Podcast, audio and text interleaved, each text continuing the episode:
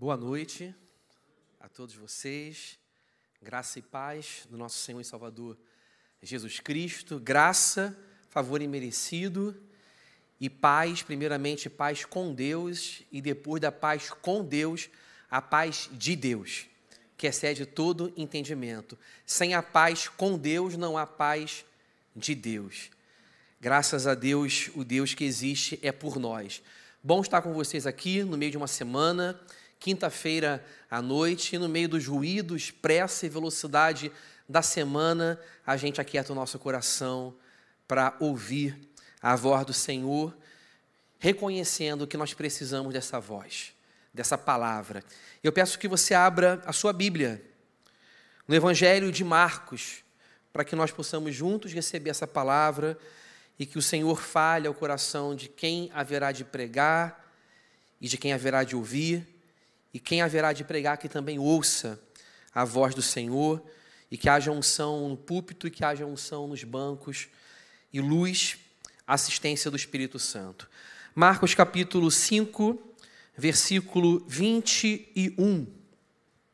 Amém? Todos acharam? Vamos ler. Diz assim a palavra do Senhor. Tendo Jesus voltado de barco para o outro lado, reuniu-se em volta dele uma grande multidão, e ele estava junto do mar. Então chegou um dos chefes da sinagoga, chamado Jairo, vendo, prostrou-se aos pés de Jesus e lhe pediu com insistência: Minha filhinha está morrendo. Venha impor as mãos sobre ela para que seja salva e viva. Jesus foi com ele. Uma grande multidão seguia Jesus, apertando-o de todos os lados.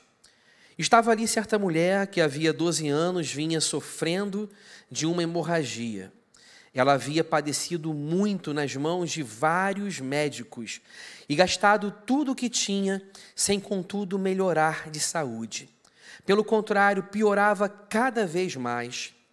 Tendo ouvido a fama de Jesus, a mulher chegou por trás, no meio da multidão, e tocou na capa dele. Porque dizia: Se eu apenas tocar na roupa dele, ficarei curada. E logo a hemorragia estancou, e ela sentiu no corpo que estava curada daquele mal. Jesus, reconhecendo imediatamente que dele havia saído o poder, virando-se no meio da multidão, perguntou: quem tocou na minha roupa? Os discípulos responderam: O Senhor está vendo que a multidão aperta e ainda pergunta: Quem me tocou?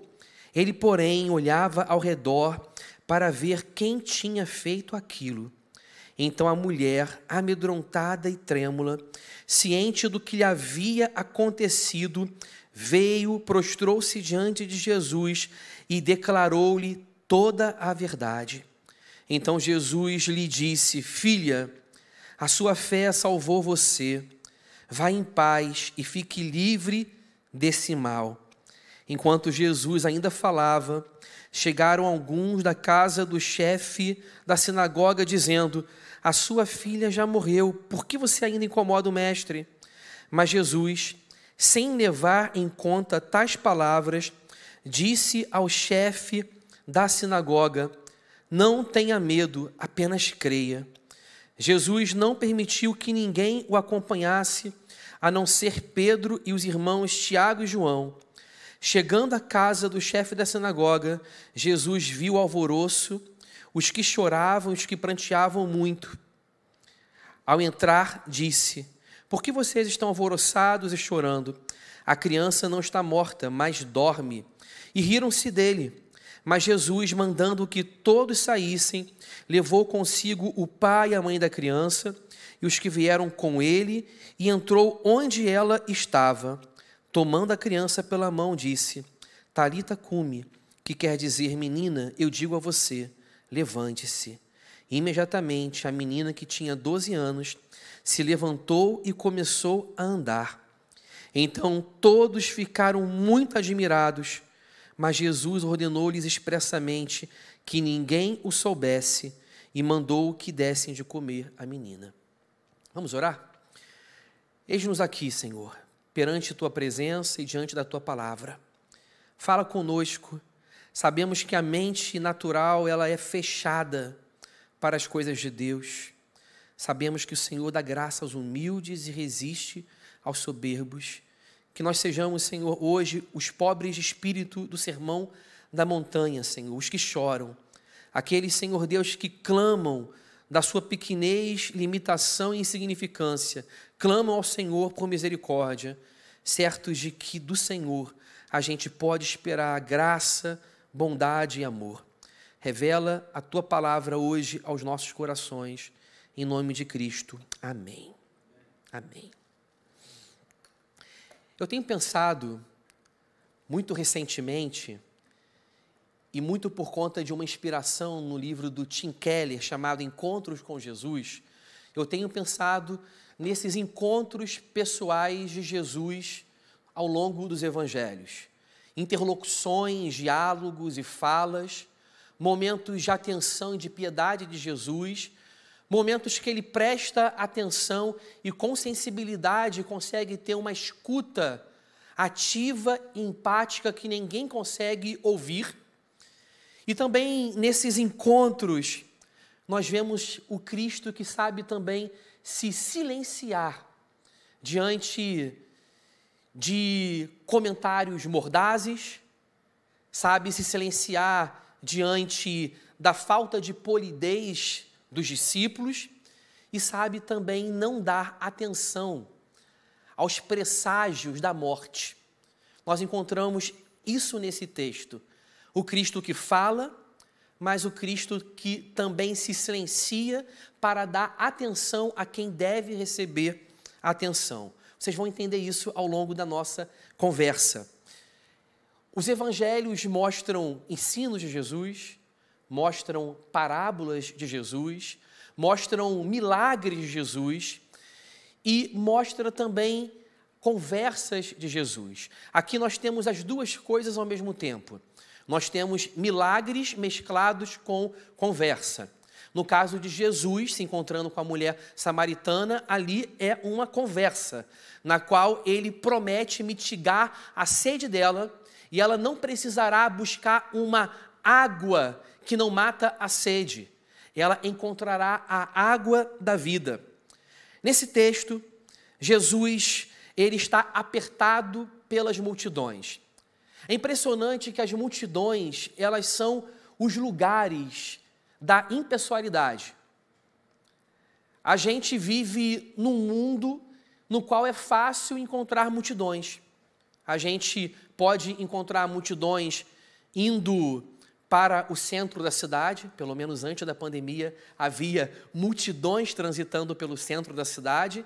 Quem viveu essa experiência sabe o que é se acotovelar na Avenida Rio Branco ou Presidente Vargas. A gente também vive dentro de condomínios onde milhares de pessoas moram debaixo do mesmo teto, o que não garante imediatamente que as relações sejam relações de amor, de afeto, de educação e até de compaixão pelo outro. Pelo contrário, quando há muita gente morando junto, parece que o sentimento é que a desordem do outro pode atrapalhar a minha privacidade. Então eu vou ficar quieto porque eu não quero um vizinho que incomoda, que coloca o volume alto. E às vezes as pessoas nem se cumprimentam no elevador para não dar trela para o vizinho e se manterem na sua vida privada, encerrados no seu casulo. Aeroportos também são lugares de impessoalidade, embora sejam lugares de multidão. Mas a maior parte das pessoas daquela multidão não se conhece. Um sociólogo chamou esses lugares de não lugares. Porque tradicionalmente o lugar é um espaço onde existe interação e troca.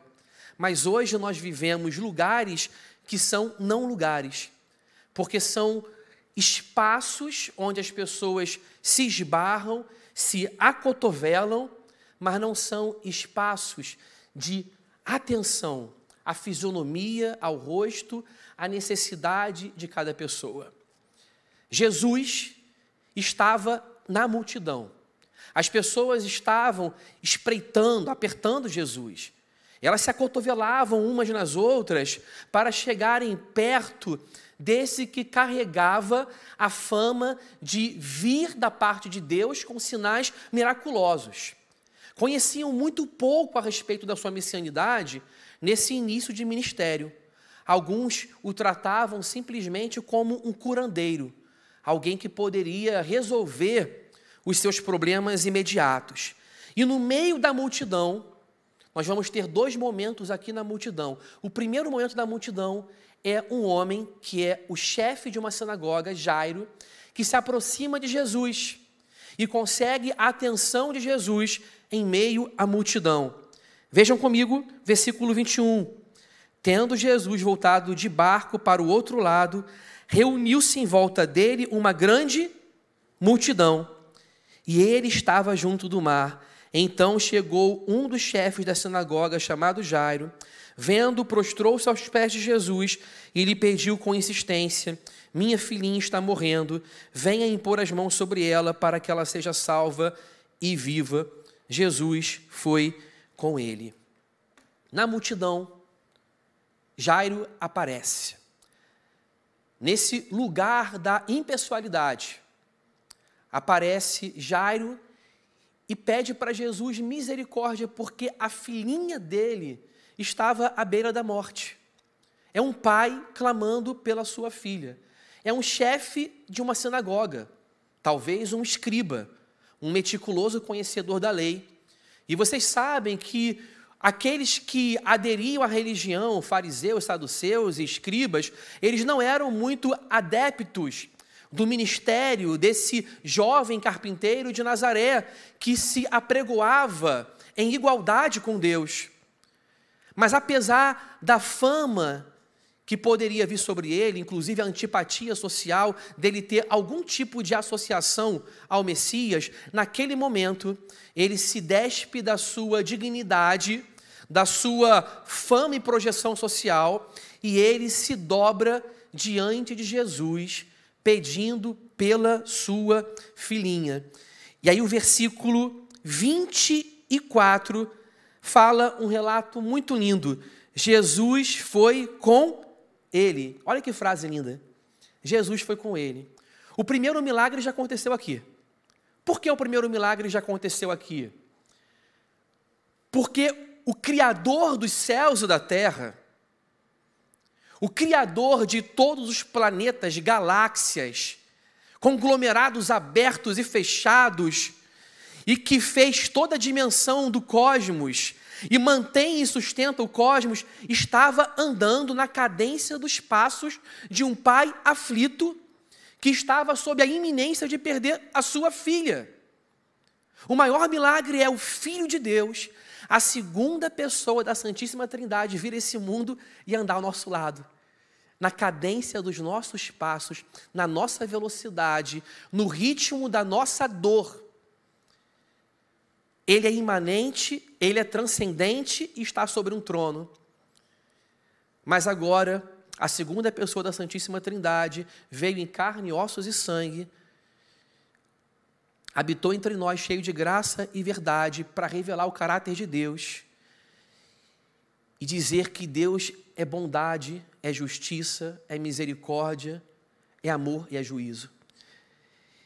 Jesus estava ao lado de um pai aflito, andando com ele. No caminho, ainda apertado pela multidão, vem uma mulher que adoece há 12 anos de um mal crônico de fluxo de sangue. Há 12 anos. O texto diz que essa mulher gastou todos os seus recursos em médicos. E o estado dela, o texto diz, não melhorava, mas pelo contrário se agravava e piorava mais. Vocês sabem que quando a gente tem um problema e gasta recursos emocionais, financeiros, e tentamos de solução em solução, e tentamos de alternativa em alternativa encontrar uma solução, vocês sabem que isso esgota o coração. Essa mulher, ela não estava simplesmente adoecida no corpo, ela estava adoecida na alma. Ela estava esgotada de tentar e não conseguir. Sempre seu estado se agravava e piorava. Na lei de Moisés, o período no qual a mulher está menstruada é um período no qual ela é considerada cerimonialmente impura e ela deve ser provisoriamente separada da comunidade, do seu próprio marido e evitar o contato com uma outra pessoa, para não tornar cerimonialmente impuro uma outra pessoa. Então, aquele momento causava uma sensibilidade na qual a mulher tinha o cuidado de restringir as suas relações sociais. E, passando aquele momento, ela poderia novamente ter contato com as pessoas, com seu marido e também adorar a Deus no templo. Ela não podia ir para o templo. Mas essa mulher, ela está nesse estado há 12 anos. A situação dela causa mal-estar físico, a perda de sangue pode gerar anemia, embranquecimento, palidez, mas também restringia as próprias relações dela ao ponto dela poder ser considerada uma ameaça à pureza e do convívio, a, pureza no convívio social. No entanto, existe uma diferença entre a impureza do leproso e a impureza dessa mulher. O leproso também é considerado impuro e ele precisa ficar reservado e segregado havia os leprosários, ele era uma pessoa estigmatizada na sociedade. No entanto, era visível para todos que alguém estava com lepra, mas não era visível para todos que uma mulher estava naqueles momentos. Não era visível. Ou seja, ela podia esconder a sua dor. Ela podia, ao longo da vida, viver uma dor secreta. O leproso tinha um mal que era visto por todos. A mulher do fluxo de sangue não, ela podia esconder e talvez as pessoas mais próximas da sua família soubessem do seu mal. É claro que ela não queria tornar público para todo mundo o problema dela. Ela podia camuflar e esconder. Por que eu estou dizendo isso? Porque essa mulher ela vai sorrateira, sorrateiramente, atrás de Jesus no meio de uma multidão, num contexto no qual todo mundo está se acotovelando, e ela toca na orla das vestes de Jesus. Ela evita tocar na pele. Ela toca na roupa. Não é contato pele com pele, é contato com a roupa de Jesus, crendo que se porventura ela pudesse simplesmente se aproximar dele, Jesus, o Filho de Deus, e tocar nele, encontrando uma conexão da sua finitude com a infinitude da santidade de Deus, ela poderia ser restaurada daquela situação. E ela vai. Ela vai e toca em Jesus. E vai tocar em Jesus esperando o que, gente? Esperando que ela possa sair anônima ela vai tocar em Jesus, esperando a cura, mas esperando também que ela possa sair daquele encontro no anonimato, escondendo o seu mal, o sofrimento que lhe acometia. Mas o impressionante é que quando ela toca em Jesus, Jesus fala o quê? Alguém me tocou no meio da multidão, no meio da impessoalidade, todos se acotovelando, disputando espaço, um território de densidade demográfica intensa, um pegando o espaço e o perímetro do outro. Ela toca em Jesus e Jesus diz: Alguém me tocou porque de mim saiu virtude. E os discípulos, os futuros apóstolos da igreja, coluna e baluarte da verdade, os fundamentos da igreja, os apóstolos falaram: Você diz, alguém me tocou? No meio dessa multidão, está todo mundo disputando espaço e, e o Senhor diz: Alguém me tocou? Qual o sentido de dizer isso? E qual é a resposta que Jesus dá para eles? Nenhuma. Nenhuma resposta oral. Ele não responde à falta de polidez e de educação dos discípulos que foram atrevidos naquele momento. Ele insiste em procurar a mulher no meio da multidão. E o ponto aqui é que não dá para a gente receber o poder de Deus e tocar em Jesus e sair no anonimato. Não dá para a gente ter essa experiência com o Senhor e a nossa identidade permanecer camuflada, escondida. Mesmo no meio da multidão, nós temos identidade, nome e não somos personagens, somos pessoas. Mesmo no meio de uma multidão, Jesus particulariza cada pessoa que está naquele aperto de gente. Eu, eu li isso hoje no Instagram e achei bonito. Existem sete bilhões de vozes falando com Deus e Deus conhece a sua. Essa é a ideia. Deus conhece você. Na onisciência de Deus, ele não tem dificuldade, esforço, ele não faz o processo de memorização que nós fazemos, tão custoso para guardar conhecimento. Ele não precisa fazer investigação e pesquisa. Ele não tem os labores intelectuais que nós temos para adquirir conhecimento por meio de muitas pesquisas, livros, graduação e pós-graduação. Ele simplesmente vive no seu ser uma intelectualidade perfeita. Ele conhece todas as coisas. E ele não simplesmente te conhece e me conhece, mas este que nos conhece, ele tem um plano para nós, sábio. Ele nos conhece pelo nome, ele tem todos os nossos dias escritos e determinados no seu livro, quando nenhum deles havia.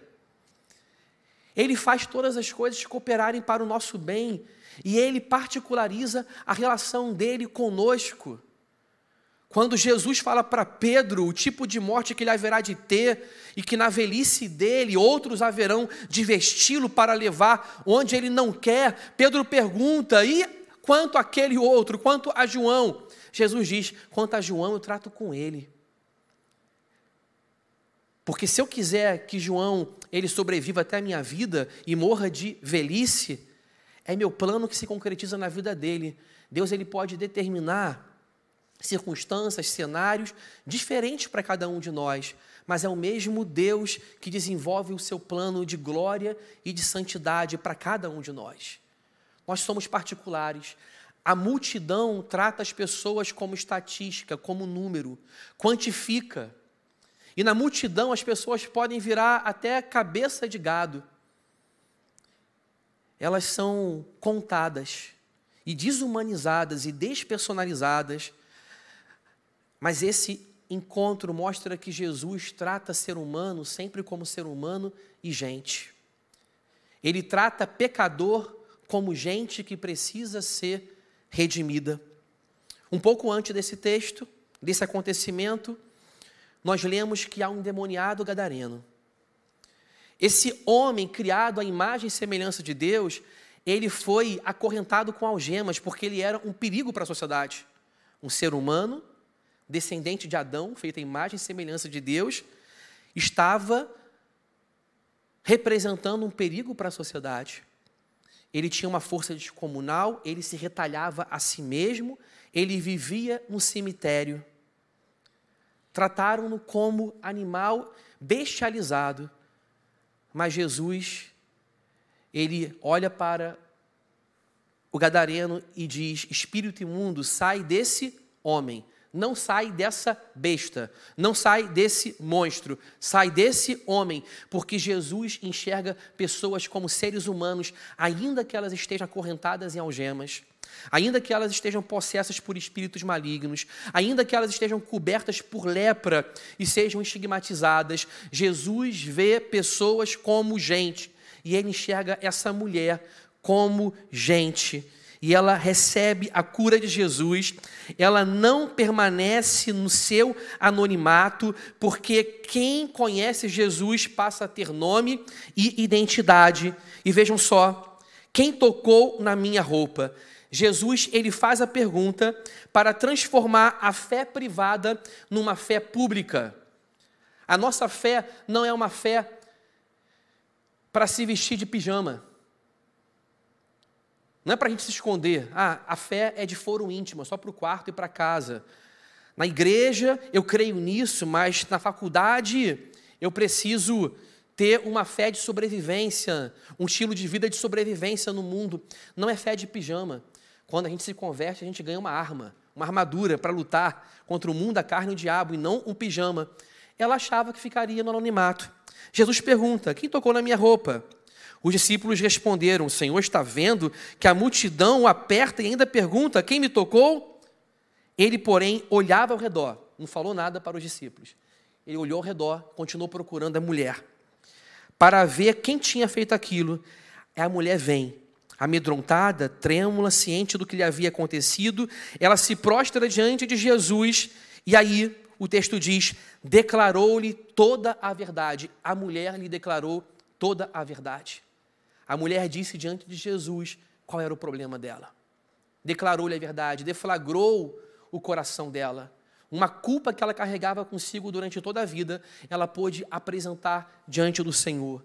Ela foi curada no corpo, mas ela foi perdoada, ela foi purificada dos seus pecados.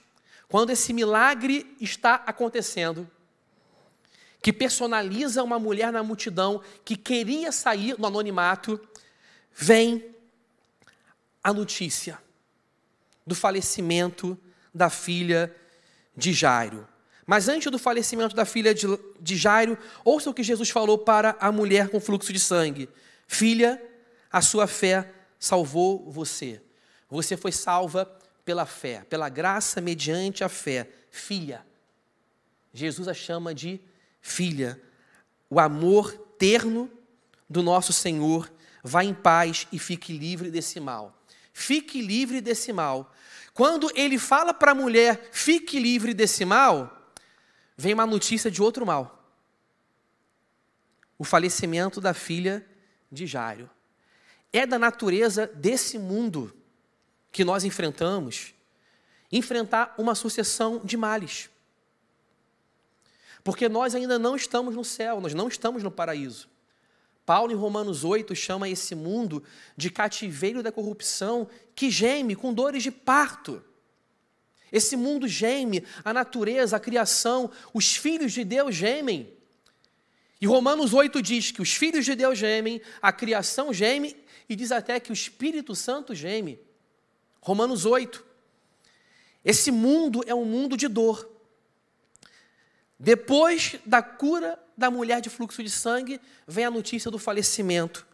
E aí então, os portadores de mais novas vão dizer: enquanto Jesus ainda falava, chegaram alguns da casa do chefe da sinagoga dizendo: A sua filha já morreu, por que você ainda incomoda o mestre? Que resposta Jesus vai dar para eles? Novamente, o Cristo que se silenciou, e que não retrucou os apóstolos, agora o Cristo ele dá atenção ao que merece receber atenção. Versículo 36 fala assim: Mas Jesus, sem levar em conta tais palavras, disse ao chefe da sinagoga: Não tenha medo, apenas creia. Jesus não permitiu que ninguém o acompanhasse, a não ser Pedro e os irmãos Tiago e João. Chegando à casa do chefe da sinagoga, Jesus viu alvoroço, os que choravam e os que pranteavam muito. Bem, sem levar em conta tais palavras. Que palavras? As palavras que estavam estabelecendo o veredito da morte sobre a menina. Jesus não dá atenção a essas palavras. Para a gente, o que atemoriza a gente não atemoriza Jesus. O que para a gente é uma muralha intransponível, para Jesus não é. O que para a gente é um bicho-papão, para Jesus não é. A morte não é um inimigo furioso que pode conter o poder do Senhor.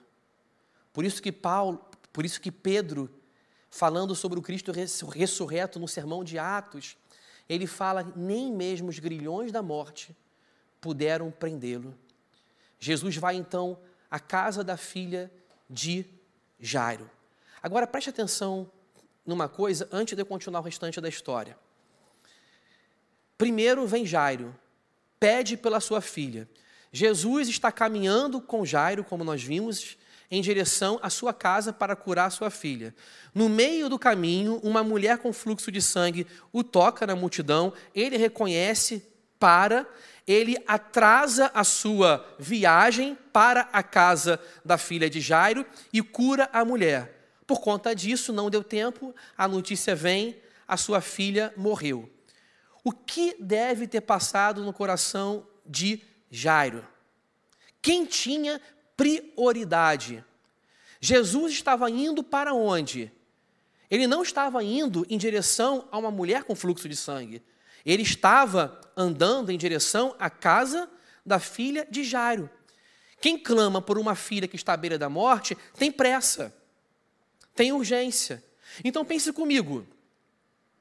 Por que Jesus então não foi logo? Será que Cristo não teve sensibilidade emergencial e compaixão de tratar os casos de acordo com a sua importância? Por dois motivos nós podemos pensar que, a, que Jairo tinha prioridade. O primeiro motivo é cronológico: Jairo falou primeiro. Não é verdade? Primeiro motivo. O segundo motivo é urgência. O que é mais sério? Uma menina que está morrendo, de 12 anos, ou uma mulher que está há 12 anos com fluxo de sangue. A gente pode pensar, peraí, são 12 anos convivendo com essa dor. Espera um pouquinho. Dá para você conviver um pouco mais, mas a menina não pode esperar. Agora, vejam que coisa interessante. Quando a gente não vê Deus agindo na nossa vida, no nosso tempo, a gente geralmente pensa que ele é indiferente, que ele é ausente,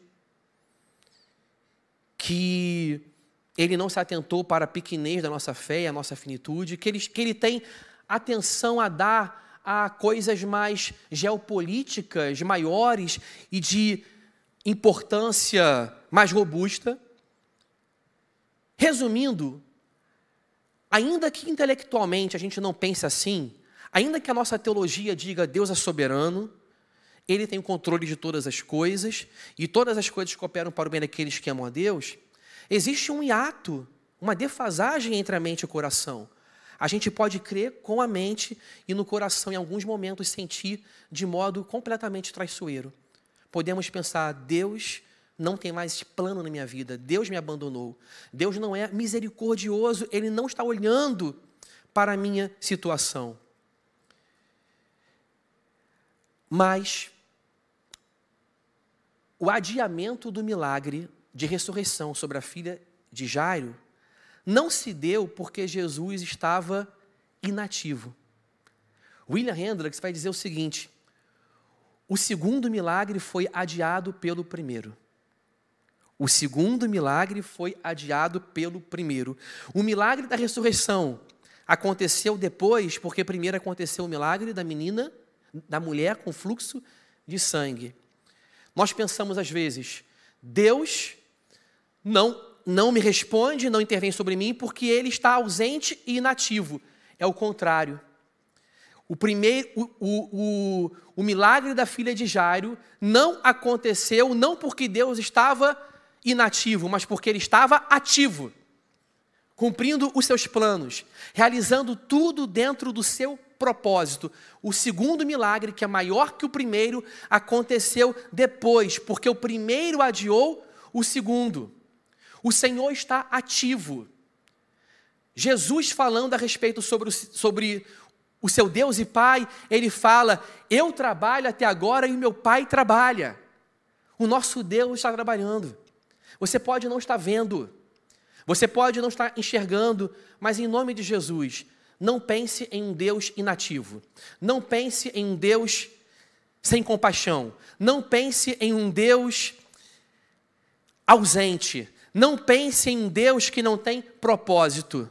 O segundo milagre foi adiado pelo primeiro, porque Deus está agindo na história. Jesus trabalha e ele fala, e o meu Pai também trabalha até agora. A gente dorme, mas ele nos dá no turno da noite. Ele dá enquanto nós dormimos. Ele enxerga na escuridão. E enquanto nós estamos inconscientes, no sono REM, o Senhor está trabalhando pelos seus filhos. E o nome disso é graça. E é por isso que Deus nos faz dormir. John Piper diz que Deus dá o sono para a gente entender que nós não somos soberanos. A gente dorme e o mundo continua girando. A gente dorme e o Senhor continua governando. Todo dia a gente dorme e o nosso sono, ele diz: Deus trabalha, Deus trabalha enquanto você dorme. Ele é soberano. O Senhor, ele não ouve os portadores da morte. Não ouve. Ele vai até o quarto da menina com o pai e com a mãe, só leva consigo três apóstolos, Pedro, Tiago e João, os mesmos que ficaram com Jesus no Getsemane e na transfiguração. Foi em secreto, porque Jesus não precisa fazer o milagre da ressurreição só por causa da, audi, da audiência da multidão. Não é pelo ibope que ele faz o milagre. Ele faz algo fabuloso dentro de um quarto com o pai, com a mãe e com três apóstolos. Porque o que move o coração de amor de Jesus não é um exibicionismo do seu poder, mas é um poder, mas é uma manifestação de poder que ama. Ele teve compaixão do pai, da mãe e da menina. E Jesus ele fala: ela dorme. Riram dele. Mas por que Jesus falou que ela dorme? Porque a morte não é bicho-papão. Ela dorme. Do mesmo modo que a gente dorme e acorda, Jesus via a morte como um estado reversível. A morte é irreversível para nós, para Deus não é. Por isso ele já vê a morte como um sono, porque ele já presencia e antecipadamente enxerga o despertamento após a morte. Ele vê o fim desde o início. E ele vira-se então para a menina como um pai que acorda o seu filho e a sua filha de manhã, dizendo: está na hora do colégio. Da maneira mais comum que um pai fala com o seu filho, e essa é ideia. E Marcos ficou tão impactado com isso, a testemunha ocular, o apóstolo Pedro, que possivelmente levou para Marcos, ficou tão impactado com isso que o registro é da palavra original no aramaico, como Jesus falou, no idioma dele, que ele falava. Talita cume. Para ter impacto. Talita cume. Que significa o quê? Menina, eu digo a você, levante-se. Está na hora de acordar. É isso que Jesus ele faz diante da morte. Não é um bicho papão. Está na hora de acordar. Essa menina ressuscitou. Mas ela não ressuscitou com o corpo glorificado. Depois ela morreu de novo em algum momento da sua vida. Ela, nesse caso, morreu duas vezes, como Lázaro. Casos fora da curva. Mas Jesus ressuscitou com o corpo glorificado para nunca mais morrer.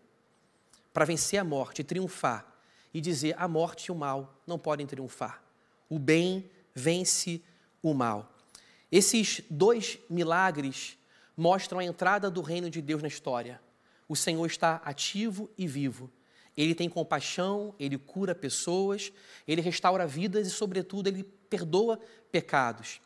Mas esses textos mostram que no dia que o reino de Deus vier na sua totalidade, não haverá gente sangrando, não haverá meninas morrendo, não haverá mais o luto do pai, não haverá mais ser humano encarcerado e algemado, não haverá mais ser humano estigmatizado e todo mundo com medo dele porque tem lepra.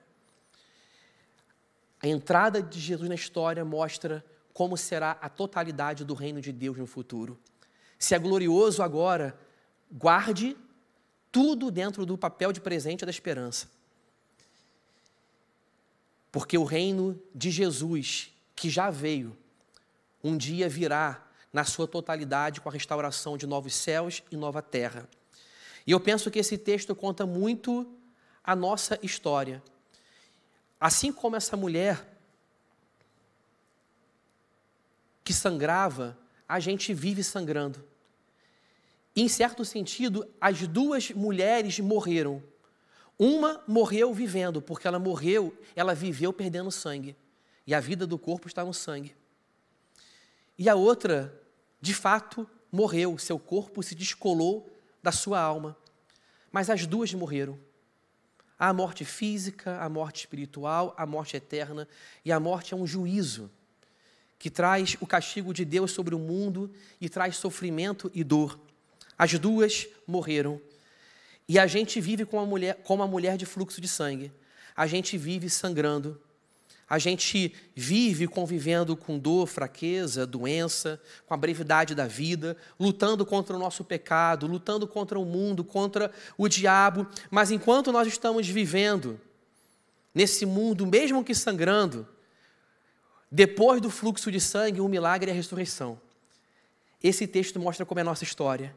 Depois dessa vida, haverá a ressurreição a ressurreição de todos os crentes e o Senhor Jesus vai finalizar a história com novos céus e nova terra, porque Ele é o Alfa e Ele é o Ômega. Viva, viva, esperando esse dia. E enquanto esse dia não vier, não se aliene da terra, porque na terra há leprosos, pessoas algemadas, pessoas torturadas pela sua própria culpa, sem encontrar esperança. Jesus venceu o desespero do pai, que estava sob a iminência de perder a sua filha, e venceu o desespero da mulher que perdia sangue, e do leproso e do gadareno. A mensagem do Evangelho é a mensagem que triunfa sobre o desespero humano, porque diz: há perdão, a absolvição de culpa, a reconciliação entre o homem pecador e Deus, e você pode ser tratado por Deus como se jamais tivesse cometido pecado algum. Você pode ser mais aceitável por Deus do que você ousa sonhar e imaginar. Basta que você coloque a sua fé em Jesus Cristo e confie no sacrifício dele na cruz do Calvário. E um dia ele voltará. Um dia ele voltará viva guardando a esperança. Vamos orar? Em nome de Jesus.